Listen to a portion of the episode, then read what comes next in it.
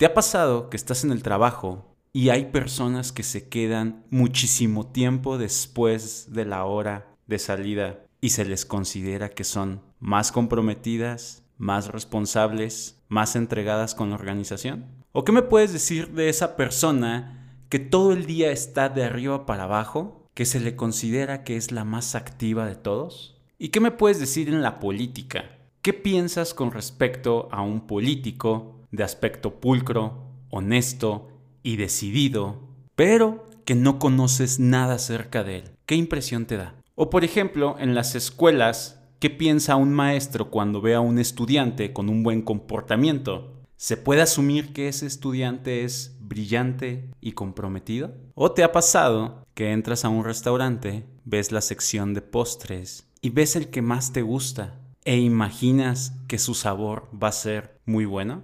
¿O por qué las grandes marcas utilizan estereotipos de belleza altamente atractivos? ¿O qué me puedes decir de esa persona que te cae mal? ¿Qué piensas con respecto a todo lo que dice? ¿Qué sensaciones te provoca? ¿Qué emociones te mueve? El día de hoy vamos a hablar acerca del efecto halo, qué es, cómo funciona y cómo podemos evitarlo.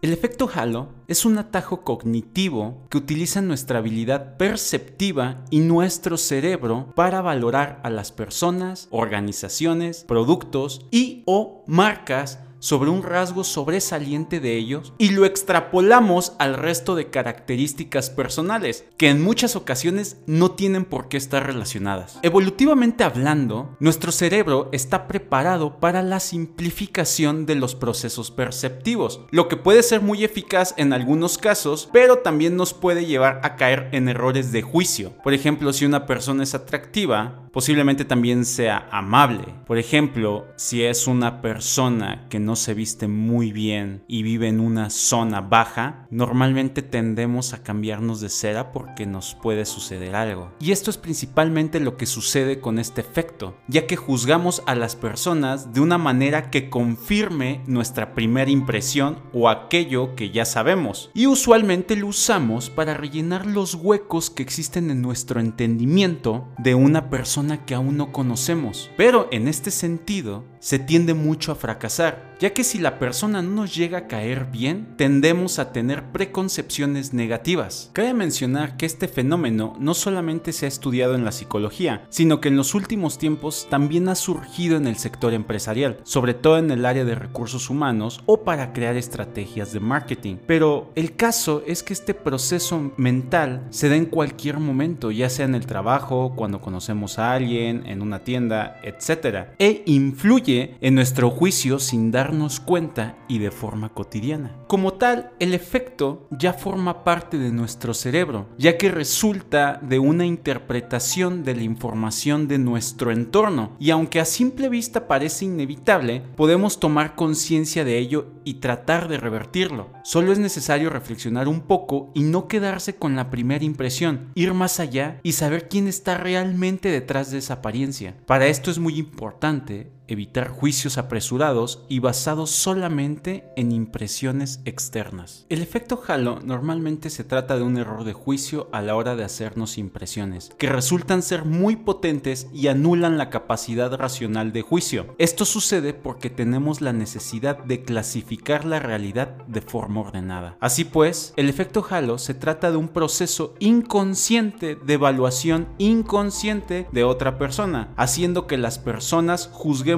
todo de forma totalmente subjetiva, ya que hacerlo objetivamente requiere de un esfuerzo consciente. Como conclusión, podemos obtener que cuando nos encontramos en situaciones de estrés ante información compleja y faltante o tareas con límite de tiempo, tienden a aparecer este tipo de sesgos. Estos no son más que el reflejo de las limitaciones de nuestra capacidad cognitiva. Preguntémonos, ¿todo el conocimiento que tenemos es correcto? ¿Hemos procesado bien la información de cualquier situación? Lo cierto es que la construcción del conocimiento depende de muchos factores, entre ellos el estilo cognitivo de la la percepción, motivación, emociones, experiencia y sesgos cognitivos. Dada la complejidad de esto, es entendible que no siempre procesemos de manera correcta. Pero dime, ¿Te ha pasado que te juzguen simplemente por cómo te vistes? ¿O por cómo te ves? ¿O por cómo hablas? ¿O por cómo eres? ¿Qué piensas con respecto a eso?